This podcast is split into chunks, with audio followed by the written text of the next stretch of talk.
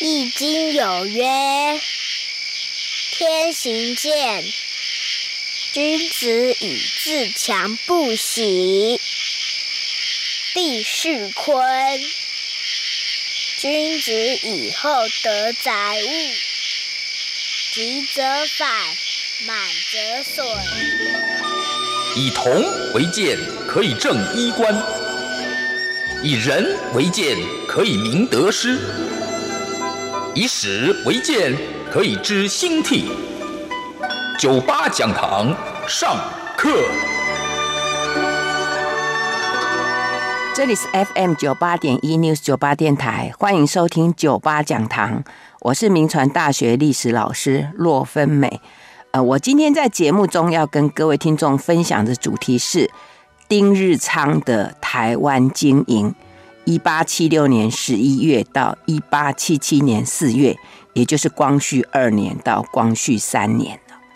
那我在前面几次节目中，我介绍了沈葆桢在牡丹社事件期间，还有在之后在台湾的建设啊。那当然对台湾的近代化有极大的影响。那我们知道，沈葆桢在一八七五年光绪元年六月十三日。就奉朝廷的谕令，就晋升为两江总督啊。那接任来台湾建设的，就是丁日昌啊。那丁日昌有一个我们都还蛮熟悉的名字，叫做雨生啊，就是张雨生的雨生啊，或者做雨生，就大雨的雨啊。他是广东丰顺人，他生于道光三年（一八二三年），卒于光绪八年（一八八二年），享年五十九岁啊。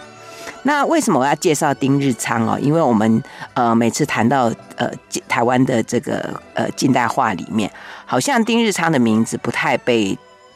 提到很多，所以我想在节目中介绍，让听众们来认识啊。那为什么会丁日昌会在继沈葆楨之后来建设台湾呢？那他来台湾之前，他是如何认知台湾呢？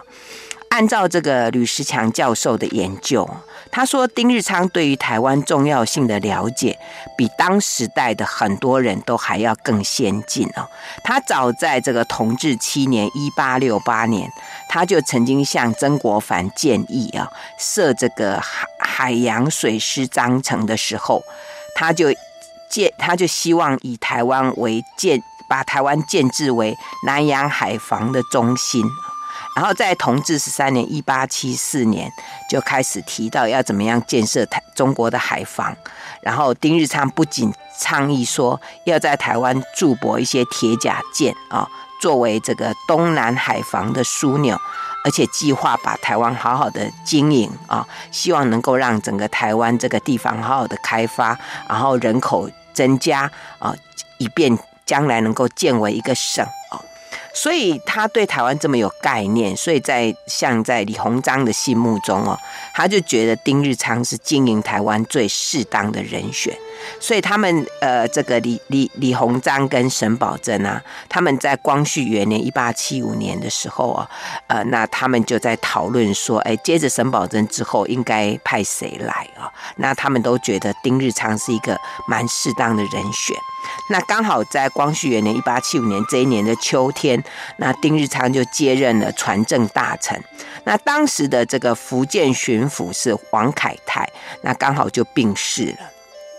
那丁日昌就接任福建巡抚啊。那因为当时的这个台湾就是归福建嘛，所以是由福建巡抚来负责呃这个巡防的啊。所以不管是当时的李鸿章啊，或者沈葆桢啊，或者恭亲王奕欣等等，他们都对于这个丁日昌他接任这个福建巡抚，然后可以来经营台湾，他们都抱有很大的期望啊。那当然，丁日昌也对这一个任务啊，他也。呃，有很大的抱负，他还决心说要从吏治啊，还有军队啊、海防各方面来全盘整顿台湾啊。那我们之前有提过说，那个时候清朝廷啊，他们就有制定一个规定，就是说福建巡抚应该什么时候驻防台湾，就是要在冬春啊来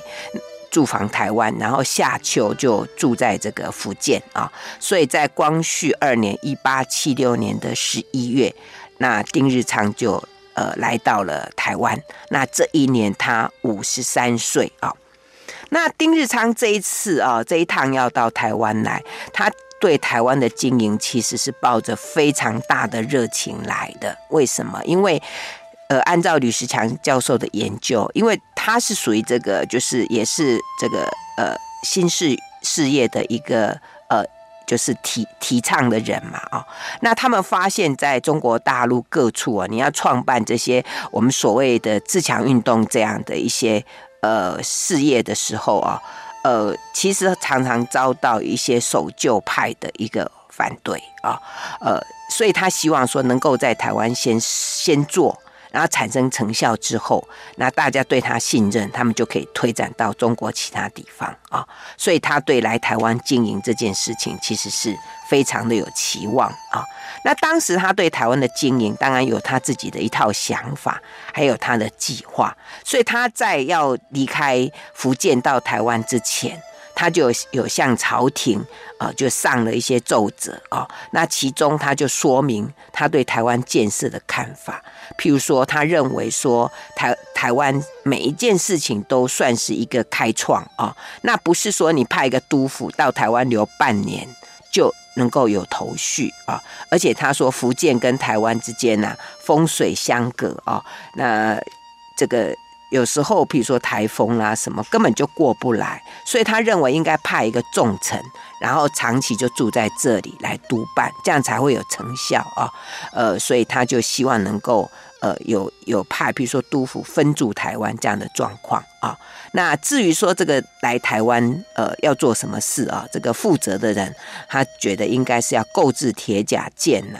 啊，呃训练水雷师啊，还有建设新式的炮台。还有训练洋枪炮队，另外还要开足铁路，兴办一些电缆，那个就是电报线，还有呃买一些机器，还有台湾的矿物垦物，他觉得这些都很重要啊。所以你看他这样整个计划、整个概念啊，表示他对台湾的开发跟建设，他其实有一套他自己的蓝图。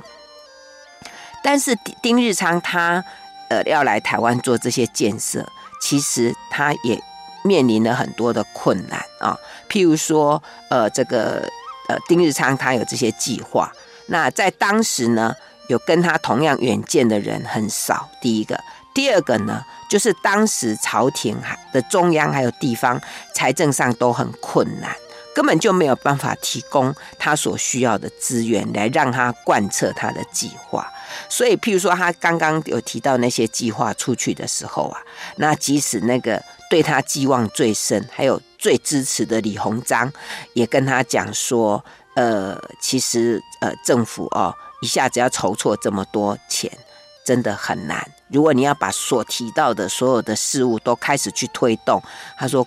朝廷应该没有这个财力啊。那至于他说要有专门的人来驻驻防台湾，李鸿章就跟他说，除了你也找不到任何一个人了啊。所以你就知道丁日昌他即使有这么大的远大愿望，他其实呃可以预见他所会面临到的困难，但是即使这样，他还是。呃，尽可能的来努力的筹办啊，所以他到台湾来之后呢，他就开始巡视，从台湾的北路啊，基隆啊，然后到了苏澳啊，之后呢，他又从苏澳返回了艋舺，然后就往南方往南走。经过新竹啊、彰化、嘉义等处，一直到台南啊，那继续就勘察到恒春，然后去巡视澎湖啊。大概他所走的路线啊，都是以前的大官员都没有走到的地方。那那因为他亲自目睹台湾各地啊，对于台湾的山川啊，呃，一些要在呃，就是。那个险要的地方，还有台湾的风土民情啊，甚至台湾很多的官员的一些作风啊，呃，还有防务啊，军队的状况啊，他都很了解，所以他就觉得说，嗯，应该好好的来建设台湾啊。不过，呃，他后来他的计划啊，其实真的没有得到各方面的充分支持，而且还直接遭受到他在福建省那些同僚的反对，呃，终究让他感到失望。呃，加上他自己身体健康也不是很好，他有肝病，所以他就在光绪三年（一八七七年四月），他就返回福州啊，因为他们本来就是当福建巡抚，本来就是有这个调职的，就是半年半年的调职。不过他回去之后，后来因为身体状况实在不好，他就请假回籍，然后在光绪四年（一八七八年），他就卸去了福建巡抚的一些的职位啊，呃，这样，所以这样看起来。丁日昌在台湾的时间不多，前后只有五个月，哈。不过，因为他对台湾整个的规划还有他的认真，所以他对台湾的经营还是有很大的贡献。所以，即使只有在台湾五个月啊，我还是要好好的来为听众们介绍，那丁日昌在这个五个月里面，在台湾到底做了哪些事情，还有他的整整个对台湾的规划，他的用心啊，以及他所做的事情。对台湾整体发展的影响哦，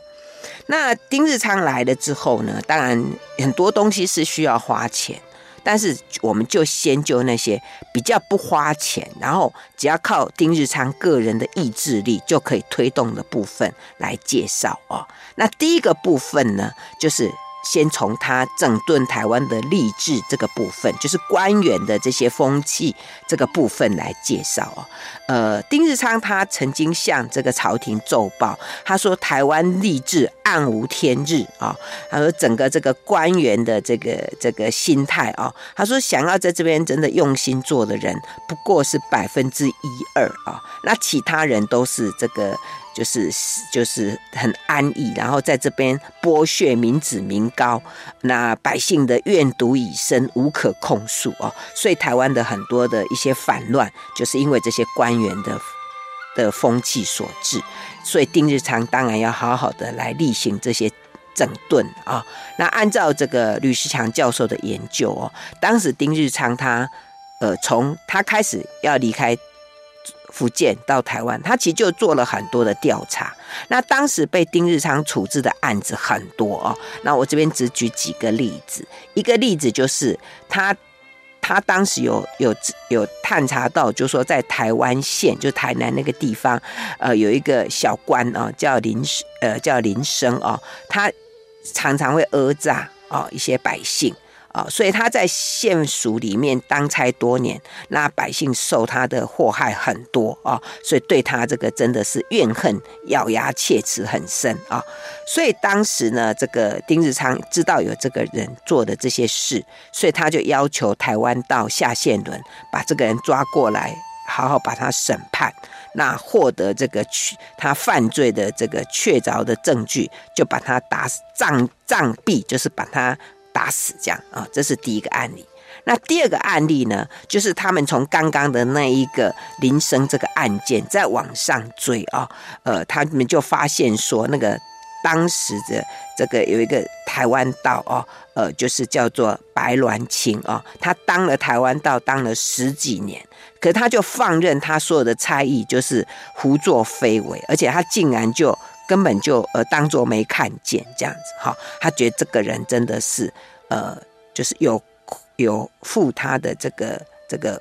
职分，所以就就处罚他啊。那因为这个丁日昌他这么严厉的整顿，所以一时之间呢，使很多的这个贪官污吏哈，真的就吓到了，所以很多人就就。趁就因此就躲起来，所以那个时候上海出了一个叫做《北华捷报》啊，上面就报道到，他说当丁日昌在该岛，就是在台湾的时候，所有官员都陷入极度的困窘之中啊，任何压榨勒索均不敢进行啊。那另外那个时候驻台湾的英国代理领事叫做费里德。也在他在一八七七年光绪三年的商务报告里面也讲到，他说，呃，丁日昌严惩差役林生的这件事情啊，他还特别的做报告，而且他说，在这一年中哦，丁日昌对台湾的官员们很严厉，所以使部分官员们不得不放弃他们的官职哦，所以你就知道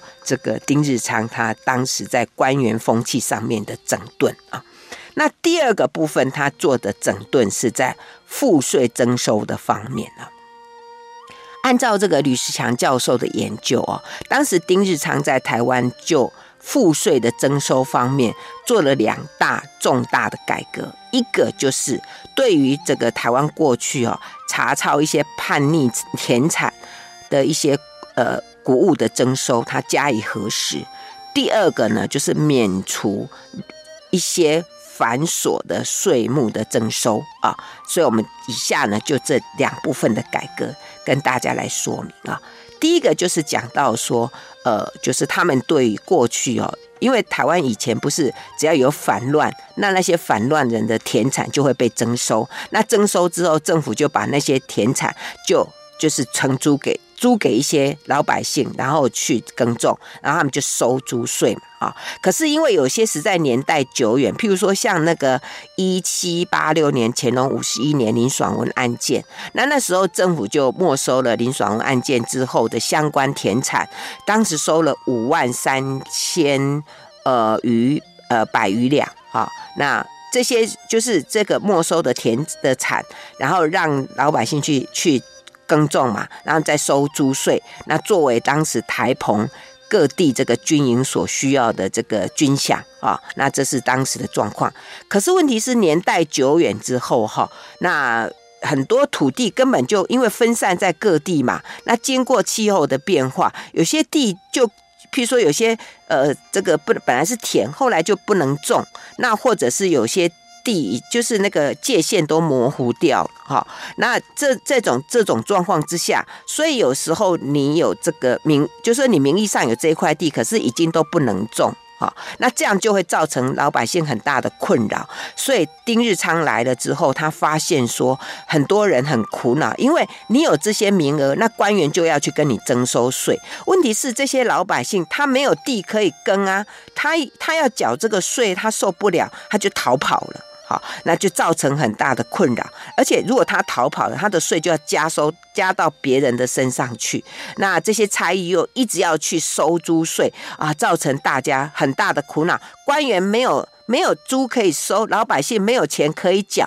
那丁日昌就觉得这个一定要从实的再去核准，才会真的你你真的有有名有份，能够真正收到，才不会造成这个民间的困扰。啊，那另外就是比较稍微离呃稍微近一点，就是那个同治元年到同治四年（一八六二到一八六）的这个代朝村事件。那当时收的这个没收的田产，竟然有那种根本就没有关系的人也被列入。哈，那这些老百姓觉得很冤枉，可是又没有地方可以控诉啊。那类似这样的状况呢，呃，丁日昌知道之后，他就奏请各厅县从实的去查清楚。好，那有承租的啊，那有流失的，好，那你你怎么样的名分，谁该缴多少税，谁该有这些呃租额的，你要查清楚。那像刚刚讲说，你完全没有没有涉及到，但是你田产被被没收的人，你只要有一些证据拿出来说明，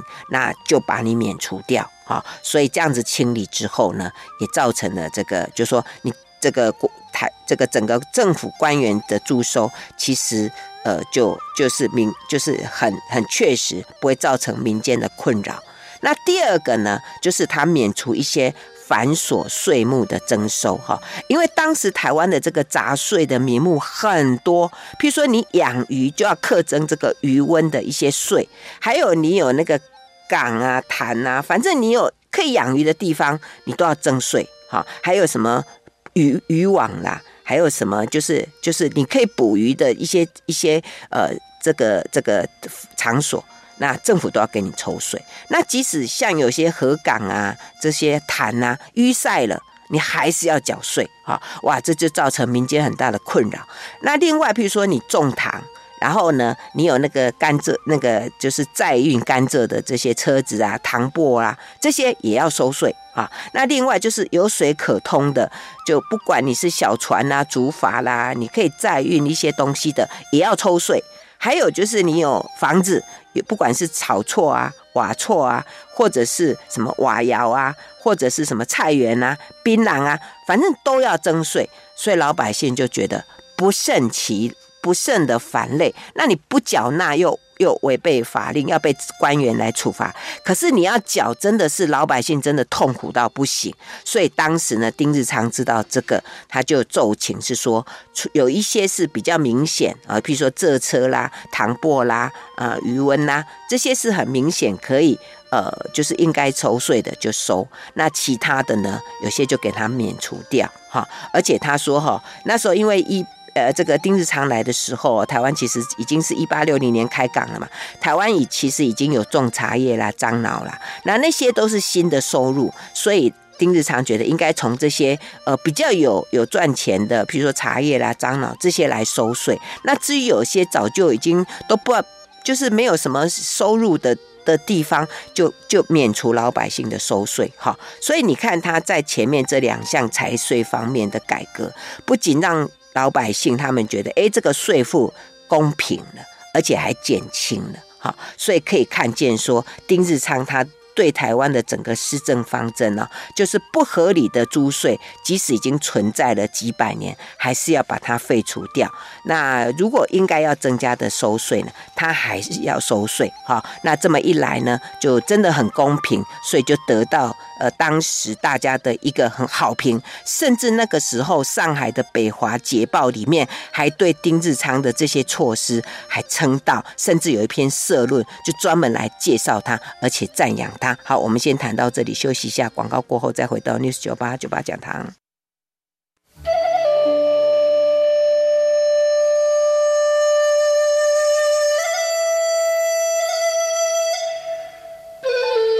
回到 News 九八九八讲堂，我是洛芬美。我今天在节目中跟各位听众分享的主题是丁日昌的台湾经营。一八七六年十一月到一八七七年四月，就是光绪二年到光绪三年啊。呃，刚刚我们前面前前一段节目里面谈到丁日昌在台湾时时期呢，他改善吏治，还有让税收合理化。合理化啊，那接下来第三部分呢，就是在有关蕃务跟垦物方面，也就是说它的原住民政策跟台湾的开垦方面啊，按照这个吕石强教授的研究哦，他。就说丁日昌在台湾的经营上哦，不管原住民的政策跟台湾的开垦方面，他都是做了十分大的贡献。那我们现在就分别来看看。第一个，我们先看所谓关于这个原住民的这个策略方面啊。那丁日昌他就在光绪三年（一八七七年的正月），他就开始巡视台湾的南路凤山啊、恒春那一带的这个。就是翻界之后呢，他就敕令全台的文武官员，他说：“，好的原住民呢，我们要加以。”就是安抚，那不不准这个汉人哦，就是跟他欺欺凌，通事也不可以对他们有垄断的行为哦。那原来有的田地都要设界址啊，不准去侵占他们，而且各社都要设头目啊，而且要给他们很大的体面，然后让这个头目呢可以去约束他部落里面的人。那如果不肯就服的这些比较呃凶恶的这些原住民，那就严禁接济军火给他们，而且。不准百姓跟他呃之间就是呃就是做买卖啊，那这样子让被安抚的原住民会觉得哎被安抚是有利而无害啊，这样他们就更愿意听政政府的呃朝廷的这个的呃心啊。那如果不肯。受抚的呢，他们就知道这样只有百害而无一利啊，这样子他们就会愿意来呃听朝廷的话啊。那这是在光绪三年（一八七七年）正月的时候，他做这样的指示。然后在二月的时候呢，他为了鼓励这些原住民哦，来来这个。就是归顺政府，他就是在当时的这个台湾府，就是这个台南那边有设一个考试，而且他特别就录取了淡水厅的一个呃番童，叫做陈宝华啊。那这就是台湾原住民获取公民登进这个仕途的呃开始哈。而且随后呢，他就奏请说，可不可以多增加一些名额，来鼓励这些原住民呢，愿意来呃来。就是来归顺这样。这是在二月，然后到三月的时候呢，因为当时的这个嘉义啊、彰化这地区的一些原住民呢，他们没有田地可以呃打猎了哈，然后他们又不会耕种，所以他们有时候的土地呢就让汉民去耕种，但是呢，常常这些汉人呢就是欠收，然后就不给他们钱，所以让这些原住民就生活陷于困境啊。所以当时丁日昌就觉得这样子需要好好的整理一下啊。譬如说，呃，这个如果他们的土地给汉人耕种，然后呃这些汉人没有办法给他们缴钱的，给他们钱的话，那政府就要不分。呃，就是一个家多少，就是大小口都不管，反正就是一个人给他们每一天给他米一升，这样哈，让他们可以温饱。那一方面又派人去教他们耕种，然后帮他们开这个水源，而且广设一些学校来教化他们哈，而且还想说来雇佣这些原住民，帮他们帮就是政府来开路啊、开矿，然后给他们钱来以工代赈哈。这是在三月的时候做的事。那另外呢，到三月底，那丁日昌又拟定了一个就是对原住民政策的章程二十一条，然后他把各种办法都具体规定啊，比如说第一条，他就说你归顺政府的原住民就一定要剃头发，好，然后由政官府来。给你一些衣服啊，就是这样子，从外形上面就可以认，就是比较可以接近汉人。那第二个呢，就是说，凡是规划各社的这些头目啊，那就应该给他们设头目，然后让这个头目做乡长，然后每个月给他薪水十八元。好，那以后呢，万一有一些呃这个原住民呢，如果有去杀汉人的事情，那就要求这个头目呢，要把这个负责把这个凶手抓出来啊，这是第二条。那第三条呢，就是严严格的界定这个呃原住民的土地的界限，那这样子避免被侵吞。那第四条呢，就是呃这些土地啊，如果是说这个呃原住民他们没有要去耕种的，就他们的的界限比较远的地方，那就让一般汉人可以去开垦。啊，那其他的像原住民所住的附近的田产啦、树木啦，都避避免汉人进去侵占啊，这是第四条。那第五条呢，就是说这个原住民跟跟汉人之间的交易的地方都要设一个公局啊，然后选一些公正的士绅来主持，那避免因为。交易发生冲突，而且避免汉人去欺负原住民啊，这是第五条。那第六条呢，就是这个原住民呢，他们到汉人的各个居住的地方来，不准携带武器，而且严禁他们有买卖那个军火的枪械的事情啊，这是第六条。那第七条呢，就是要在原住民所设的地方呢，设那个医局。啊，就是可以帮这些原住民治病，如果他们生病的话啊。那第八条呢，就是原住民呢，除了种他们本身的这个山芋头，还有小米之外，哈，那因为他们就是有些土地，他们不知道怎么种其他东西嘛，所以这个应该要选一些会种的人，然后呃到。各个原住民的部落去教他们种茶叶啦、种棉花啦、种桐树、种种什么麻，甚至种咖啡啦等等，来改善他们的生活啊。这是第八条。那第九条呢？这个因为说前那个台湾的这个原住民住的地方啊，其实就是还很多空旷的土地，所以应该设招垦局，然后呢招一些汉人呃过来开垦啊呃。那第十条呢，就是在原住民呃所住的地方要广设学校，然后找一些很会教的老师，然后去教他们。啊、呃，这个原住民哈，而且要各地的各色的头目呢，劝他们多送小孩来入学哈。他说这样子才能够让他们这个能够知书达理。那第十一条呢，就是如果没有规划的原住民，那就不准接济盐米等等必须的东西。所以可见，就是他对这个他的原住民政策呢，非常的呃清晰啊。那至于如果不受招抚的这个凶悍的原住民，那丁日昌就主张要大，就是要用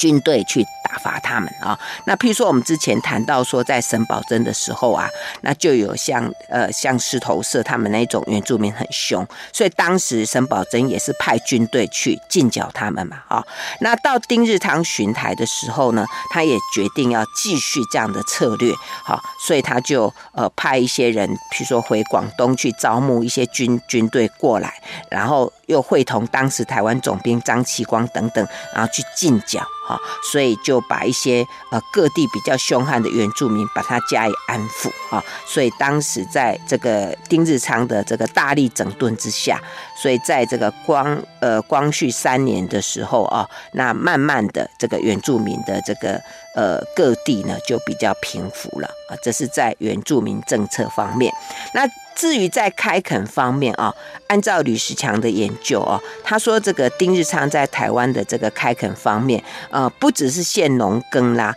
不，甚至包括经济作物啦，还有矿物的开采啊。而因为丁日昌他开垦台湾的目的，不只是说要让台湾呃变得有变得比较富裕，而且希望台湾能够有更多的人居住，这样可以避免外人来来这边。就是窥探，甚至对台湾呃有一些不好的居心。那所以呢，如果要开垦台湾，那丁日昌就主张说，有中国内地了大批的移民进来啊，所以当时他们就呃派一些人哈，譬如说呃到各地啊，先去调查，好说台湾各地到底哪里还有空地啊，譬如说台湾的。东部啊、西部啊、南部啊各地去，他就要求，呃，就是他们要在一个月之内查明说，台湾到底各地有居住多少人，那到底还有哪些空地，那自己他们呃可以还可以容纳多少移民进来啊？这是一一个一个状况。那另外一个状况呢，就丁日昌就奏请一些人到香港、汕头、厦门去，那设立这个招垦局，那召集一些。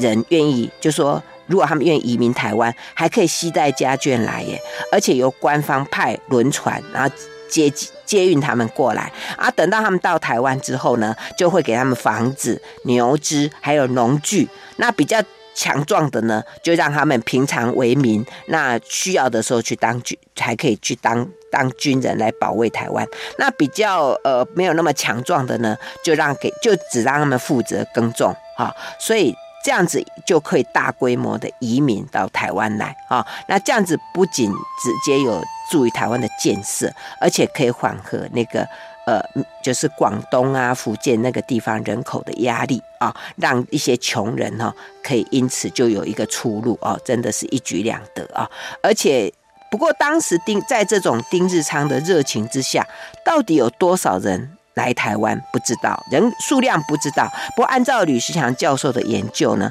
他是说当时那个英国驻台湾署领事费里德，按照他的报告，他说上面有写说丁日昌所建立的专门办办理这个移民的这个机构表现十分良好。啊，那另外就是在这个经济作物方面，哈，丁日昌当时最主要指的就是茶叶啦，因为他觉得这个台湾茶叶推广得很好嘛，在一八六零年以后，台湾就就在洋人陶德的这个推展之下，那台湾的茶叶就推展得很好，所以这个丁日昌也觉得到台湾各地考察之后，觉得台湾有一些土地哦，来种茶叶真的很棒，所以他就推广这个茶叶。那而且当时呢，据据这个台英国台湾驻台湾的英国领事报告，他说丁日昌不仅推广茶叶耶，还考虑在台湾南部的山地种咖啡。不过因为咖啡种子太难取得了，就没有实施。那总之呢，在丁日昌的一个计划底下，他觉得台湾有很多产业是可以好好推展的。好，我们先谈到这里，休息一下，马上回来。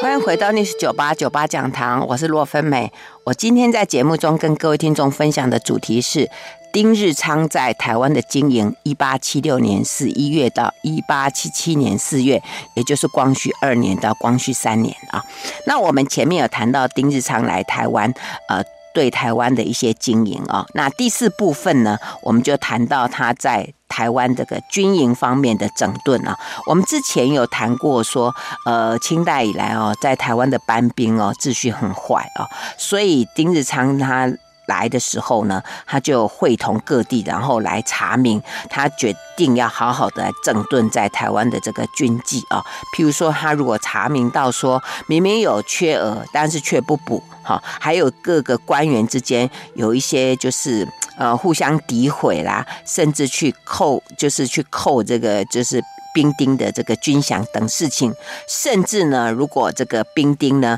有贩卖鸦片，还有吸食鸦片的，他都会把他加以革职或者降职啊。甚至呢，像我们之前介绍过一个那个台湾的知府叫林定国嘛，他当时负责经营那个台南安平三鲲鯓的炮台，那在营建方面呢有舞弊的情形，那丁日昌知道了，就奏请把它加以撤职啊。所以整个台湾地方的这个兵营的这个就是不好的风气，经过丁日昌大力的整顿之后，就加以改观了。哈，这是呃丁日昌当时在台湾做的。那接下来我们就看丁日昌在台湾矿物方面的经营状况啊。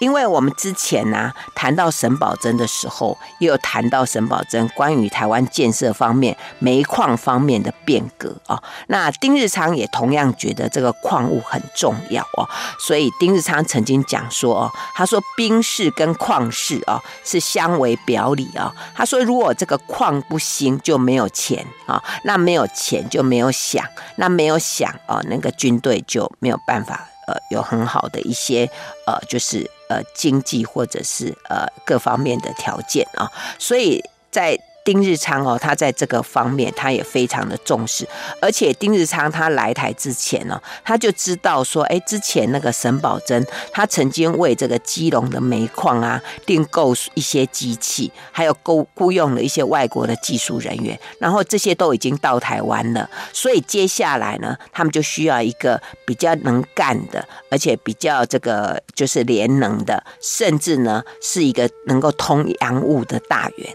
呃，来认。真的办理，所以他们就就去考虑说，哎，找一个适当的人选。所以丁日昌就跟李鸿章、还有沈葆桢啊、呃吴赞成等人啊，他们就讨论之后，他们就呃觉得当时有一位这个呃这个官衔很长哦，叫做这个船政局总监工程部政使。的广呃，这个叶文澜啊，就是这个人呢，他有具备有这些条件，就由他来台湾负责经营。那另外，丁日昌还注意到说，台湾的这个硫磺矿啊，呃，台湾的这个阳明山那边有那个硫磺嘛，哈，那这个早期他这个硫磺矿，硫磺矿，呃，中国官员不太重视，哈，只是后来就。把它当做军事需要，可是我们知道那个欧洲工业革命之后啊，这个硫磺矿是工业所需啊，所以从沈葆桢开始啊，还有丁日昌啊，因为他们对西方比较认识嘛，所以他们知道开发这个硫磺矿是可以卖钱的。啊，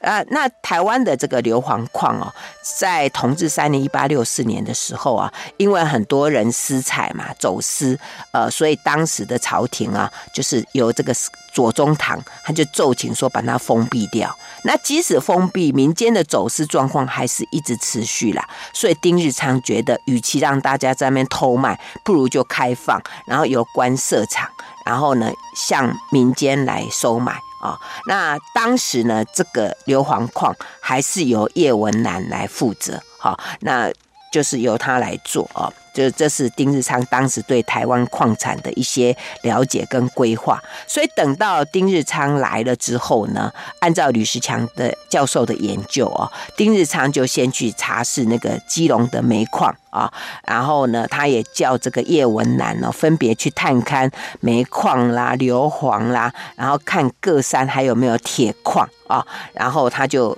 呃，调查之后呢，就跟朝廷上奏说台湾的矿场情形，还有产产销的状况。另外还强调说，开采对台湾是很有利的，哈，这是呃当时的状况。而且呢，本来不是讲说朝廷没钱吗？那他们就在那个光绪三年（一八七七年）正月的时候，就劝导了当时就是。那个板桥林家的那个林维让跟林维元兄弟，就他们就捐了五十万元，哈，然后作为一些经费，哈。那既然有了财力之后，那丁日昌就开始鼓励还有督促，呃，这些负相关的官员还有矿工们，呃的努力来来呃开开采啊，所以终于在这个光绪三年一八七七年的三月啊，在这个煤矿就开出了一些。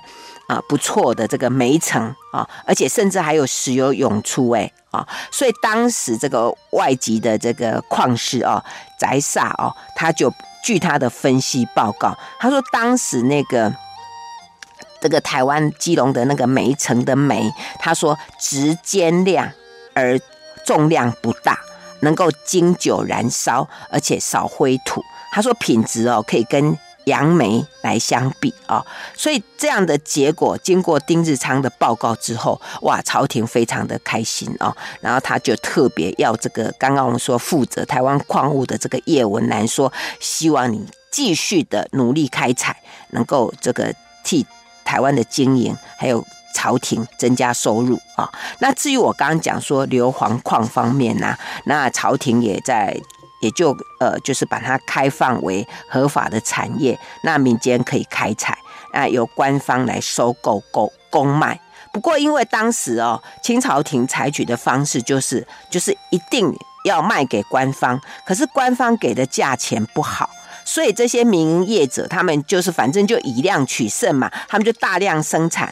那品质就不好，那在市场上也没有办法跟其他地方的硫磺竞争，所以这个硫磺矿开采了一段时间之后就停下来。好，这是呃在矿产方面，那另外就是。丁日昌在台湾还做了一件事情，就是设这个电报线。哈，我们之前讲到沈葆桢的时候啊，我们就提到说，沈葆桢指出说，台湾需要有通消息的设备，对不对？所以沈葆桢他当当时就有具体的提出说，要架设一条从福州经陆路到厦门，然后由厦门经水路到台湾的电报线啊，这是。最早提出来的一个计划，那到了丁日昌之后呢？按照吕石强教授的研究，哈，就是丁日昌也早在他来台湾之前，他就拟好了计划，说他要从福州，呃，到台湾的这个海线要怎么走，然后再从台湾北部到南部的这个这个线要怎么走。所以他抵达台湾之后呢，呃，其实因为经费很困难，所以丁日昌就表示说，呃。先走那个，就是从走陆路，从基隆到恒春这一条，他们可以去买那个，就是早年那个福建哦，他们买的，然后拆卸下来的器材，那把它运过来台湾，这样就可以省点钱嘛。那至于水路从福建到台湾这一条，因为所需要花的钱比较多，那就先不要建啊。那。之后呢，丁日昌就继续再把他具体的计划上奏啊，呃，他说，哎，之前啊，他们不是说要买那个福建拆卸下来的电报线到台湾，那他们就已经把它移过来了哈，而且由那时候的电报学堂的学生啊，六品军功的叫苏汝卓，还有陈平国等人来负责，所以他们定于在光绪三年的四月就动工，然后先从其后。造到台南府城，然后再由府城要演到基隆。那他们说，先不要派洋人，哈，呃，他们就自己先做。那如果有挚爱难通的地方，他们就去找一些书，然后把它翻译一下，然后来看一下，然后必要的时候，呃，再去找。洋人来帮忙啊，那另外就是电报的用字呢，还是先暂时用洋字啊，那未来呢再改成汉字哦。他说这样的一种方式，所以他做了这样的具体计划之后呢，那到四月，那这些人员都到了。然后就开始做啊，那当时呢，在做的时候，因为丁日昌本人啊，他有一些身体健康的问题，呃，我们刚刚提到他有肝病嘛，所以他就在四月就返回福州。那即使他回去，他也在福州就亲自安排，所以这些所有的这些呃电线杆啊、电缆线啊，就在六月的时候。就由这个冰轮飞云号把它运到台湾，那七月就开始装设哈，然后先由台南台湾府城啊，然后建到其后，然后再由府城建到安平啊，所以整个那一条线啊，一直到那一年就是光绪三年的九月初十，那总长度啊，这个九十五里长的这个这个电线就完成了哈。那因为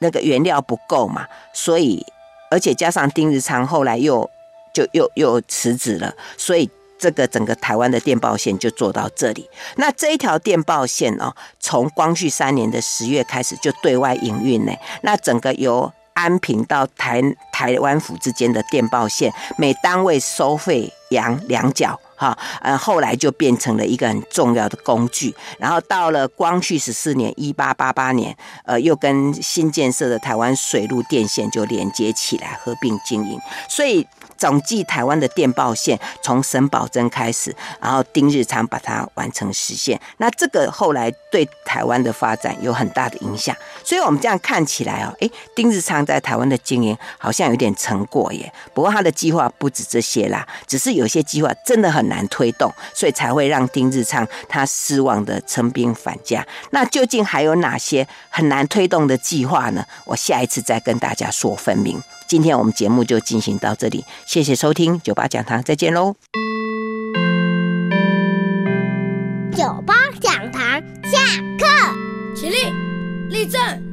敬礼，谢谢老师，老师再见。